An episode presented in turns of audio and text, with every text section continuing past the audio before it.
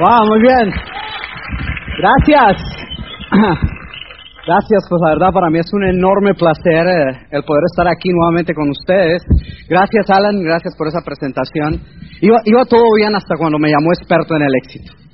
Hasta, hasta lo de experto iba todo bien, eh, porque debo confesarles que no solía molestarme que me presentaran como un experto. Es más, eh, no solo no solía molestarme, sino en ocasiones me molestaba cuando no lo hacían, porque yo creí que me había ganado el derecho de que me llamaran experto. Y, y, todo estaba bien hasta que un día escuché la definición de la palabra experto de otro orador motivacional. Pues ahí todo comenzó a cambiar. ¿eh? Él decía que experto es un hombre que sabe 56 maneras de hacer el amor, pero que no conoce a ninguna mujer. Y dije, no, experto no. Más bien como, como que lo único que quiero hacer verdaderamente es compartir. Y es todo lo que quiero hacer con ustedes, compartir. Compartir algo que he venido aprendiendo durante los últimos 12 años en los que me he dedicado a observar el comportamiento humano, a entender por qué es que ciertas personas triunfan, salen adelante, eh, mientras otras parecen como que no avanzan hacia el logro de sus sueños, pese a que trabajan continua y arduamente. Eh, y, qué es lo que nos diferencia a, los unos de los otros? Y yo creo que lo, lo que quiero hablar hoy es acerca de los estándares de calidad que nosotros imponemos en nuestras propias vidas. Eh, van a creer que lo que les voy a contar no es cierto, pero es cierto. La, historia con que quiero abrir eh, eh, lo leí en uno de los en el Miami Herald de la ciudad de Miami hace unos meses. Salió una historia acerca de un hombre que lo habían agarrado robando en un, en un shopping. Y, pues eh, tan pronto como lo, lo agarraron, lo llevaron a la comisaría y comenzaron a contar el monto, el valor de lo que se había robado, por una sencilla razón en los Estados Unidos cuando uno roba o cuando una persona roba y el robo es de 100 dólares o más, inmediatamente se convierte en un delito mayor y vas a la cárcel y tienes que poner fianza y abogado y todo. Si es menos de 100 dólares, un, un, delito menor. Y se encontró que lo que este hombre se había robado era eh, 104 dólares con 75 centavos. Entonces pues lo llevaron a la cárcel, le, pusieron un abogado y todo, y el abogado pues vino un poco más tarde a hablar de fianza y hablar de qué, qué tipo de defensa iban, iban a presentar ante el juez. Y, y, pues tenían todo lo que el hombre se había robado ahí, el hombre, el abogado pues estaba tratando de sacar, pero ¿por qué lo hiciste? ¿Qué necesidad? Eh, eh, ¿Cómo está tu situación? Déjame ver todo. Y entre más se puso a mirar todo lo que el hombre se había robado, encontró que algunas de las cosas que se había robado estaban en descuento, en realización. Y que en realidad cuando tú le aplicabas el descuento a algunos de, esos, de esas prendas, el monto no era de 104 dólares con 75 centavos, sino era de 96 dólares con 50 centavos. Entonces, armado de esta nueva evidencia, el abogado se fue y se presentó ante el juez y le dijo que sería anticonstitucional y discriminatorio no ofrecerle a esta persona el mismo descuento al cual cualquier otra persona tiene derecho. Y, yo sé que algunos de ustedes no creen esto, pero es cierto. El juez no sabía, nunca se había seguramente enfrentado a una situación como esta, no supo qué decir y le tocó dejar ir al hombre. Ahora yo me imagino a esta persona en camino a casa diciendo, bueno, hoy sí me salí con las mías, hoy sí se los clavé hasta el fondo, ¿eh? Hoy estuve... Pero yo me pongo a pensar qué fue lo que ese hombre hizo. ¿Sabes qué fue lo que ese hombre hizo? Ese hombre estableció un nuevo estándar de calidad en su vida. De repente lo que él hizo fue esto bajó y dijo, ahora esto es aceptable en mi vida. Y toda acción que nosotros tomamos, toda cuestión que nosotros desarrollamos, todas nuestras decisiones establecen nuevos estándares de calidad en nuestra vida. Y esos estándares de calidad o bajan y nos hacen más tolerantes a la mediocridad, o suben y exigen mucho más de nosotros. ¿Cuántos de ustedes eh, eh, les gusta el tenis? Levanten la mano a las personas que les gusta el tenis. Ok, Hace, hace eh, la última, eh, la ganadora del, del Roland Garros, del, abierto de, de, Francia, fue Venus Williams. Y yo he visto practicar a Venus Williams eh, y cuando estuvieron en Miami tuve la oportunidad de ver personalmente a ella practicando. Y es una persona impresionante de ver practicar Ahora, eh, yo no sé mucho de tenis, me gusta el juego, me gusta seguirlo, me gusta como deporte. Eh, eh, sin embargo, si un día Venus Williams, yo la veo y yo me fascino, ¡wow! Ahora, si un día Venus Williams juega al 90% y no al 100%, yo sigo sin enterarme, ¿eh? yo sigo, wow, para mí es igual, porque no, no, hasta ese punto no, no sé, ¿no? Quizás el 90% yo creo que nadie se da cuenta, quizás solo Venus Williams sabe que no está jugando al 100%. Ahora, si Venus Williams decide jugar al 80%, yo sigo sin enterarme todavía. Ya, para mí es igual, yo no veo el cambio. Pero yo creo que al 80% ahora no solo ella lo sabe, tal vez su entrenador también lo ve. Su entrenador ya comienza a ver y dice, ¿qué pasa? ¿Qué pasa? Ah, no, no, no hay, algo que no, no, no está dando aquí, no está funcionando. Ahora, si Venus Williams decide jugar al, al 60%, ¿sabes qué? Hasta yo lo noto. Hasta yo lo, puedo ver. Ahora, ¿por qué cuento esto? Muchas veces nosotros como empresarios independientes, porque eso es lo que somos, ¿no? Empresarios independientes. Como empresarios independientes nosotros nos damos el lujo de jugar al 60% sin que nadie se dé cuenta. Porque si ves, tú no tuviste aquí que llenar ninguna cuota ni llegar a ningún nivel esta semana pasada o este mes pasado para estar aquí. Cuando tú vas a una convención, es una convención de éxito, de triunfadores, somos todos unidos, pero la verdad es que nadie tuvo que hacer más del 60% para estar ahí. Entonces tú te sales con las tuyas, porque en realidad tú sales y tú dices, hey, yo estoy comprometido, comprometido, pero tú llegas a tu casa y nadie está chequeando a ver si en realidad estás jugando al 100%, solo tú lo sabes. Y muchas veces uno se sale con jugar al 60% sin que nadie se dé cuenta y entonces establecemos ese nuevo estándar de calidad. Eh, quiero compartir algo que la verdad nunca he compartido con hace unos 22 diamantes compartí esto que voy a compartir con ustedes eh, eh, y empezó con una pregunta muy difícil yo a todos ellos y ¿cuál es el secreto verdaderamente? honestamente aquí entre líderes ¿cuál es el para qué? ¿cuál es el secreto el verdadera la, la razón es el factor mutante triunfar en el mercado multinivel para los sueños son importantes. Olvídate de los compromisos, estamos hablando como empresa. Factor ante. ¿Qué creen ustedes? Entusiasmo, sí, eso está bien, pero los empresarios, acuérdense, estamos... Tú mismo. Eh, nosotros estamos hablando, y todas esas palabras, una empresa, una empresa tiene cosas que ellos conocen y entonces dicen otras que le dicen a los que proyectan. Y todo eso que usted, lo que uno proyecta, a los medios. Pero estamos aquí entre nosotros, estamos en la, sala, en la sala de juntas entre amigos. Entonces, honestamente, ¿de qué depende? ¿Cuál es el factor más importante? Y entonces comenzamos a hablar esto. Y después de que todo el mundo me dio sus, sus impresiones, les di yo mi impresión. Y les dije, mira, yo creo que el factor más importante, tú triunfas en este tipo de mercadeo multinivel, en este tipo de, de mercadeo de ventas interactivas. Tú triunfas o tu triunfo es proporcional a tu habilidad para hacer tú mismo la transición y a ayudar a otros a que hagan la transición de pensar como una persona común y corriente a pensar como un empresario. ¿Sí ves? Tú triunfas en la medida en que tú logres hacer la transición de pensar como una persona común y corriente a pensar como un empresario. Ahora, yo sé que eso puede sonar demasiado simplista, pero no es tan simple, o, a pesar de ser simple, no deja de ser importante. Porque si ves, tú triunfas en la medida en que tú logres coger a una ama de casa y hacerla pensar, que haga la transición de pensar como ama de casa a pensar como empresario. Coges a un estudiante y le ayudas a que haga la transición de pensar como estudiante a pensar como empresario. El problema es que no todos logramos que eso suceda. Si ves, si tú eres un empresario tradicional, entre comillas, no. Un empresario tradicional. Por ejemplo, eres eh, el dueño de Avantel. ¿Está Avantel aquí? ¿O Orbitel? ¿Está Orbitel aquí? Un cualquiera, cualquier compañía. Nextel. Nextel. Está Nextel aquí. Y tú le preguntas, a, bueno, ¿qué es lo más importante para Nextel en este momento? ¿Qué crees tú que te dice? ¿Ah? ¿Clientes? No, ¿qué es lo más importante? ¿Cómo mides tú si estás triunfando como empresa en este nuevo mercado? Facturación, ventas. Bueno, pero es que Nextel es Nextel. Tú te vas allá a la persona de la tienda de ropa aquí, que es un empresario, ¿no?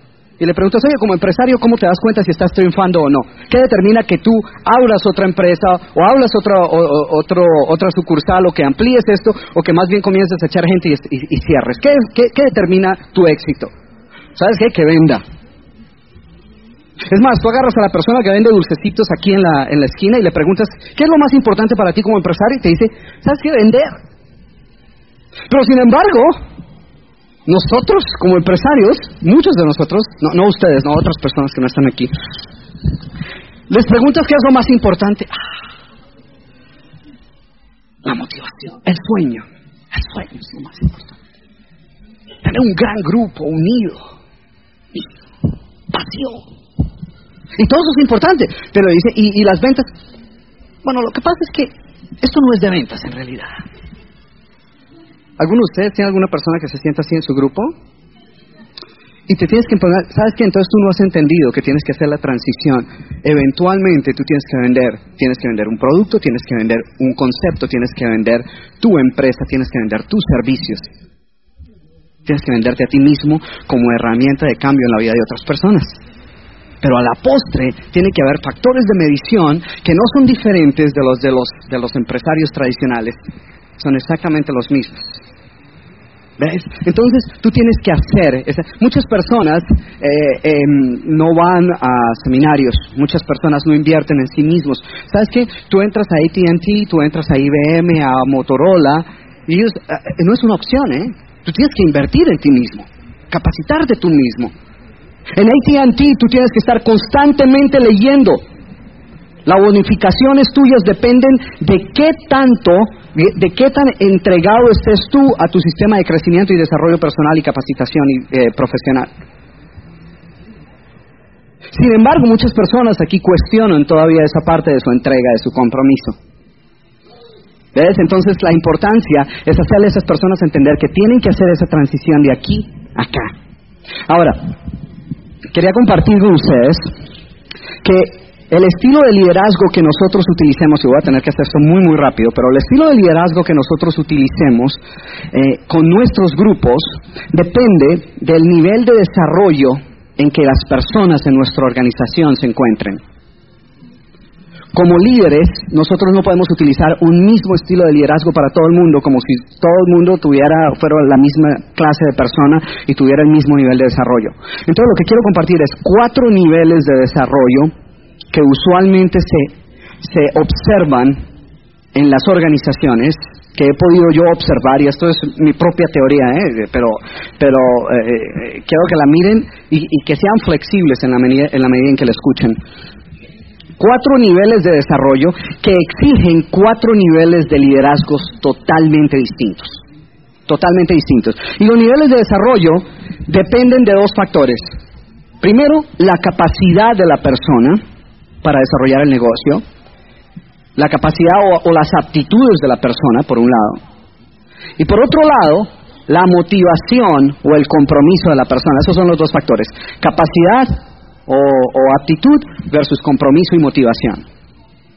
Y esos dos factores nos dan a nosotros cuatro niveles, cuatro niveles de desarrollo que exigen cuatro niveles de, liderazgo totalmente distintos. El primero de ellos, el primero de ellos, y, yo sé que ustedes lo van a entender este, es un nivel de desarrollo experimentado o observado en la mayoría de las personas tan pronto como entran al negocio. Es casi el primer nivel de desarrollo que las personas experimentan cuando entran al negocio. Y yo lo he llamado principiante entusiasta. Todas las personas cuando entran son principiantes entusiastas. ¿Qué quiere decir principiante entusiasta? Una persona que tiene una alta motivación, ¿no es cierto? Pero tiene una baja aptitud.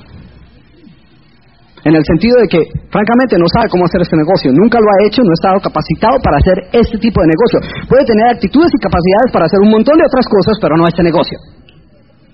Pero su nivel de motivación, su nivel de compromiso es alto. ¿Y sabes por qué es alto? Porque él no tiene ni idea de lo que le estás proponiendo. Entonces, en realidad, él no es que esté demasiado motivado acerca de lo que tú le estás proponiendo, lo que pasa es que está profundamente desmotivado acerca de lo que él está haciendo. Y eso es suficiente para motivarlo acerca de cualquier cosa que tú le presentes. Pero tú te has dado cuenta, la gente entra y entra con un alto nivel de motivación. Entra súper entusiasmado, ellos están ahí, muéstrame qué es, dime qué tengo que hacer, esto es mío. Voy a batir todos los récords, yo soy... Te vas a dar cuenta, ¿eh? ¿Alguno de ustedes ha tenido uno de estos en su grupo? Entonces, ¿qué estilo de liderazgo utilizas tú con ellos? El estilo de liderazgo que tú debes utilizar con ellos es el estilo directivo. Y voy a explicar un momentico qué es el estilo directivo. El estilo directivo es que tú tienes que crear acción. Tienes que comenzar inmediatamente a crear acción. Tienes que supervisar de cerca lo que las personas están haciendo. No puedes dejarlo libre albedrío de las personas. No se sobreentiende, no es sentido común, no es ¿Qué es lo más obvio que va a ser el primer paso? No es, tú no puedes tomar eso. Tú tienes que asegurarte, esta persona tiene una gran motivación y tiene una baja capacidad. ¿Qué tienes que hacer? Muchos de nosotros erróneamente comenzamos a trabajar en motivación, motivación, motivación, motivación, pero esa persona ya está motivada y olvidamos de trabajar en capacidad y aptitud. Entonces lo que tenemos que hacer es coger esto y subirlo aquí. ¿Y cómo trabajas en eso? Enfocando primero su visión en las metas, en los sueños que lo llevaron a tomar este paso. Y segundo, enseñándole el sistema, compartiendo con él los pasos que necesita dar, asegurando que todos en tu equipo, tú como líder de tu organización y las personas en tu equipo, tienen muy claro el norte, saben para dónde van saben cuáles son para dónde cuáles son las metas que estamos persiguiendo como organización, sabes cuáles son los pasos que tenemos que dar como empresarios. Si ves, todos creemos saber eso. Eh, cierra los ojos por un momento, cierra los ojos, levanta la mano derecha. ¿Ok? Cuando cuente tres quiero que apuntes hacia el norte. Uno, dos, tres, ya. Ok, ok, ok, listo. Ya, dejen la mano como están, no, dejen la mano como están. Abran los ojos. Ok, eh, a ver, ¿ustedes los dos vienen juntos? Levántense, por favor. Ahora, no, levántense, por favor, déjalo. Obviamente la cuestión es que ellos no se conocen. No ¿O sí se conocen? ¿Que están en el mismo grupo? ¿Son marido y mujer? ¿Hace 20 años? ¿Y sabes qué? Ellos saben para dónde van. Vamos para allí. Ahora, ¿alguno de ustedes ha visto esto en su grupo? Nosotros sabemos para dónde vamos. Y todo el mundo asume que sabe para dónde va.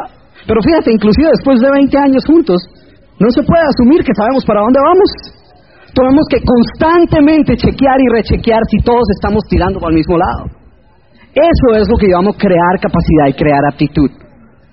Si tú no creas aptitud y capacidad, entonces tiende a suceder esto. Entonces, ¿cómo comienza? ¿Cómo, cómo tratas con las personas que estén en este sitio? Principiantes entusiastas. Y te estoy diciendo, te, estoy dando estos estos, eh, em, títulos, estos rótulos, porque quiero que cuando tú mires tu, tu sitio, mires tu, perdón, mires tu, tu grupo, puedas ponerle un label a cada uno de ellos y decir, ah, este es un principiante entusiasta. Entonces sabes qué tienes que hacer con él. ¿Y qué tienes que hacer con él? Coge papel y lápiz y escribes número uno, número dos, número tres, número cuatro y número cinco. Esto es lo que tienes que hacer. Muy claro muy claro. De, sentido directivo quiere decir que tú le vas a dar poco que pensar a la persona. No porque sea un idiota, sino porque en lo que se refiere a este negocio tú tienes más capacidad y aptitud que él. Entonces tú no puedes de permitir o asumir que él sabe cuáles son los siguientes pasos y poner su negocio y el tuyo en manos de una persona que tiene muy buenas intenciones, un alto nivel de motivación, pero no sabe lo que está haciendo. Porque sabes que no hay nada más peligroso que un ignorante con la iniciativa. No, no, no, serio. ¿Ah? Entonces, entonces, pero ¿de quién es la responsabilidad? Tuya como líder de la organización. Tuya. Pasos y estrategia. Segundo punto. El segundo nivel. Hay muchas personas que entran y al mes ya han caído en este próximo nivel. Hay otros que les toma menos a las dos horas ya están en este nivel. Y yo lo he llamado aprendiz desilusionado. Aprendiz desilusionado. Y el aprendiz desilusionado se caracteriza por una cosa. Primero, su motivación. Primero, sus capacidades de entrada eran qué? Bajas, cuando era principiante entusiasta. Pero ahora, ¿sabes qué pasó? Su motivación al suelo también. ¿Y sabes por qué? Porque llamó a las primeras seis personas que iban a ser los primeros seis directos de su grupo. Las personas que más confían en él, que más aman. Los,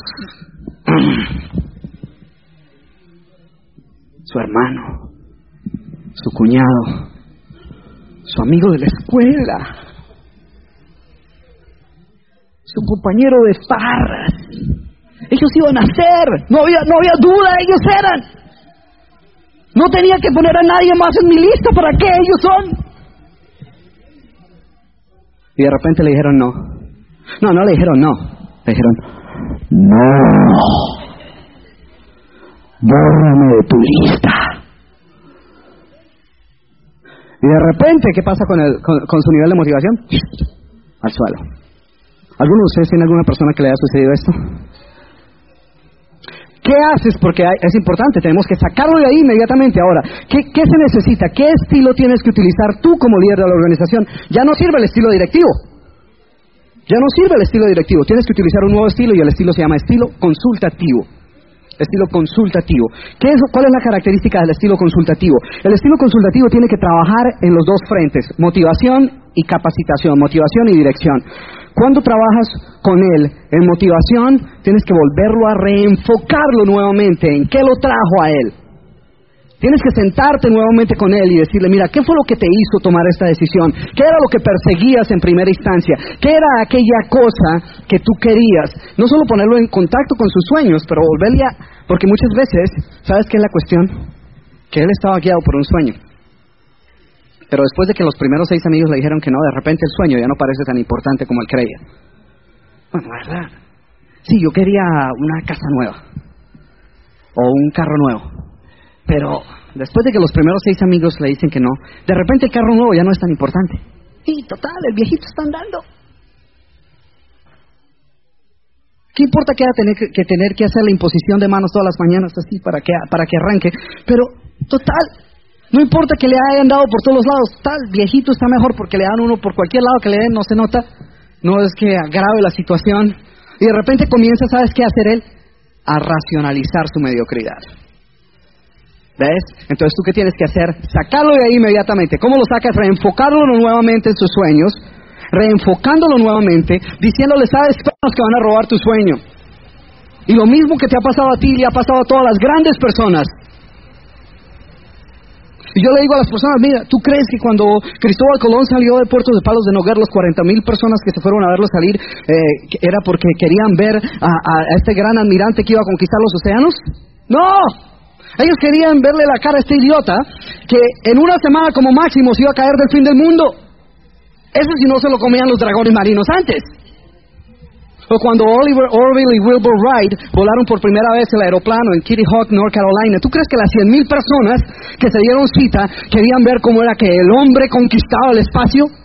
Yo te digo que por lo menos el 40% están ahí porque querían ver el madrazo tan madre que se iba a dar esta persona cuando cayera. Y querían ver cómo quedaba ahí en el suelo y decir, yo estuve presente cuando ese se rompió el cuello. Y yo le digo a las personas, ¿sabes qué? Mientras que haya soñadores, siempre va a haber personas dispuestas a robarle ese sueño. Y lo peor que tú puedes hacer es dejar que otra persona robe tu sueño. Porque tú no entraste aquí por ellos, entraste por tus sueños, por tus metas. Entonces mantén eso en mente. Entonces es lo primero que tienes que hacer con este segundo, con este segundo eh, tipo de personas. Y lo segundo, volver a darle dirección a las personas volver a darle dirección, nuevamente revisar las bases, nuevamente revisar los fundamentos, revisar qué es lo que han hecho mal, qué es lo que no ha funcionado. ¿Y sabes qué? Darle tareas más fáciles. Quizás la, segunda tarea de llamar 50 personas para el martes, a lo mejor fue demasiado para él. Yo sé que era lo que tú querías, porque tú querías tener 50 personas allá. Pero no era lo que él necesitaba. Entonces, necesitas darle tareas más fáciles para ayudarle a cultivar victorias pequeñas, así sean pequeñas, y construir una victoria sobre la otra, sobre la otra, sobre la otra. Y esa es la manera en que tomas a una persona que ha caído en este charco de aprendiz desilusionado y comienzas a sacarlo de ahí.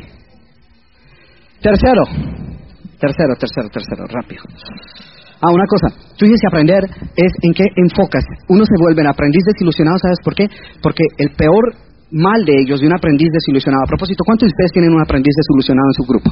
Ok, ¿sabes cuál es lo peor de ellos? ¿En qué se enfocan? ¿En qué se enfocan? Voy a darles 10 segundos. Quiero que miren alrededor de ustedes todo lo que vean. Quiero que se fijen y que se memoricen todo lo que sea. aquí no va a ser muy difícil. Todo lo que sea de color café. Rápido, rápido. Miren y memorícense todo lo que hay a su alrededor que sea de color café, pero rápido, rápido, rápido.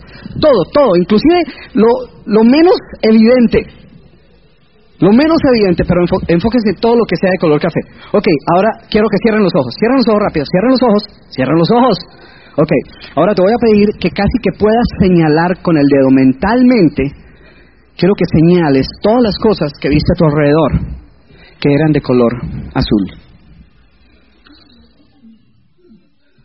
Ok, ok, ahora abre los ojos y mira alrededor si había cosas de color azul. Mira a lo mejor la camisa de la persona al lado, mira tu chaqueta, mira eh, las cosas que estaban. ¿Te das cuenta que hay muchas cosas más de color azul? Ahora, ¿por qué sucede esto? Porque antes estabas enfocado en el café nomás, café, café, café. Y pasaste por encima de un montón de cosas de color azul. El cerebro es incapaz de concentrarse en dos cosas al mismo tiempo. Cuando tú te enfocas en la crisis, por virtud de haberte enfocado en la crisis, dejas de enfocarte en las oportunidades y en las posibilidades. Y tú tienes que ayudar a las personas que salgan de ese estado de crisis y se enfoquen nuevamente en sus posibilidades. Ok, tercero, rápido, rápido, rápido, rápido, me quedan cinco minutos más. Tercer tipo de desarrollo es el ejecutante cauteloso. ¿Y sabes cuál es el ejecutante cauteloso? Él no lo vas a quemar dos veces, ¿eh? No, no, no, no, no, yo ya caí en esta. Ya voy a empezar a hacer esto, pero ahora lo voy a hacer en mis propios términos. Ahora, él va a aprender más, él ya sabe más, él ya tiene experiencia, él ya sabe qué sirve, qué no funciona, qué sí funciona y todo eso. Entonces, ¿qué sucede? Él, de repente, su capacidad, su aptitud, ya ha mejorado un poco.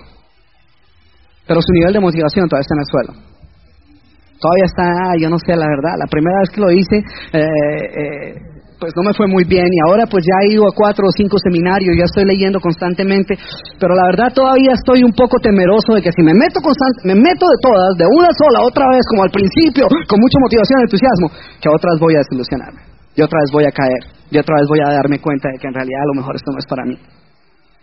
¿Ves? Entonces tienes que trabajar en una cosa. ¿Qué estilo de liderazgo utilizas con la persona? Ellos no necesitan ya tanta dirección. Ellos saben lo que necesitan hacer.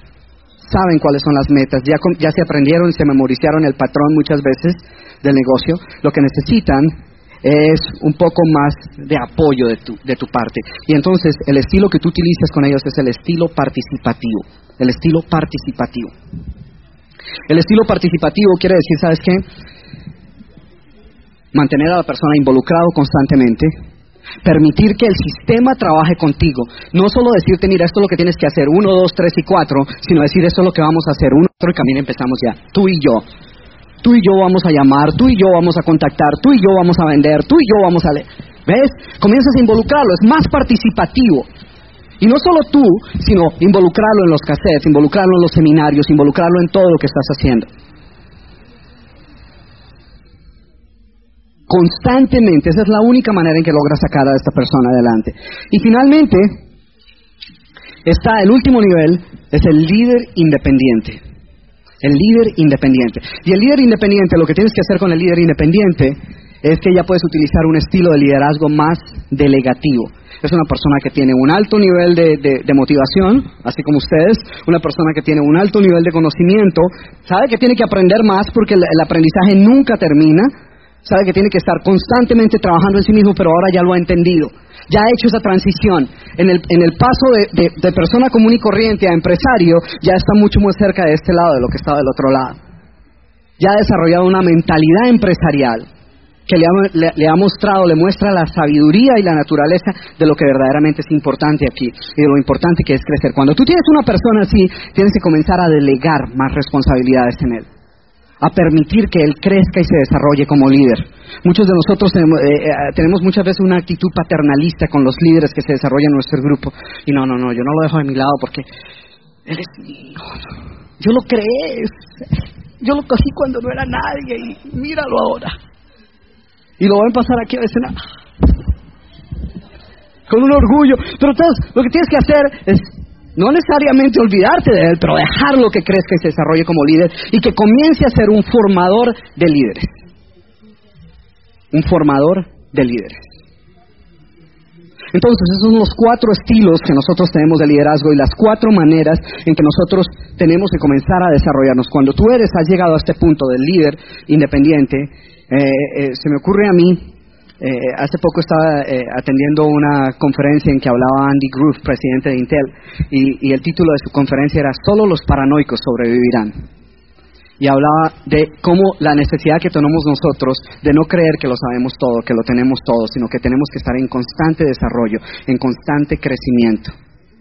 Y es lo que nosotros estamos haciendo. Y es lo que hemos venido haciendo. Y hace seis años, cuando vine por primera vez aquí a, este a, Argentina a, hablar, a hablarles a ustedes, eh, les hablaba y les comentaba yo a ustedes de que tenía otra empresa que estaba empezando que se llamaba yupi.com y en ese entonces yupi.com www.yupi.com eh, no contaba sino con 200, 300 visitas. Y la gente me decía, no, ustedes todavía no hacen nada. Yo tengo páginas que he hecho yo mismo que tienen 200, 300 visitas cuando teníamos 2.000 visitas la gente decía, no, ustedes todavía necesitan crecer, les falta un jurgo cuando teníamos 200 mil visitas, la gente nos decía, ah, ¿ustedes todavía están por ahí? ¿Todavía dan bolas ustedes? Cuando llegamos a los 2 millones de visitas, la gente nos decía, oiga, pero honestamente, ustedes sí ganan plata. Sí ganan plata. Cuando llegamos a los 20 millones de visitas mensuales, la gente decía, me decía, bueno, ustedes por lo menos se han sostenido. Ahora que llegamos a los 250 millones de visitas mensuales, ya no me interesa lo que digan, honestamente. Ya francamente, me da igual. Porque la gente siempre va a encontrar algo distinto. Y vamos a hablar mucho más de esto más adelante. Eh, pero entonces, ¿cuál es el secreto nosotros aquí? Verdaderamente crear líderes independientes. Tú puedes poner una cajilla y poner todos los nombres que se encuentran en cada una de, las, de esas cajas de las personas que tú tienes, pero tu objetivo como líderes es llevar a todas esas personas hasta que sean líderes independientes esta tarde y mañana vamos a hablar mucho más de esto. Muchas gracias y como siempre nos vemos en la cumbre del éxito.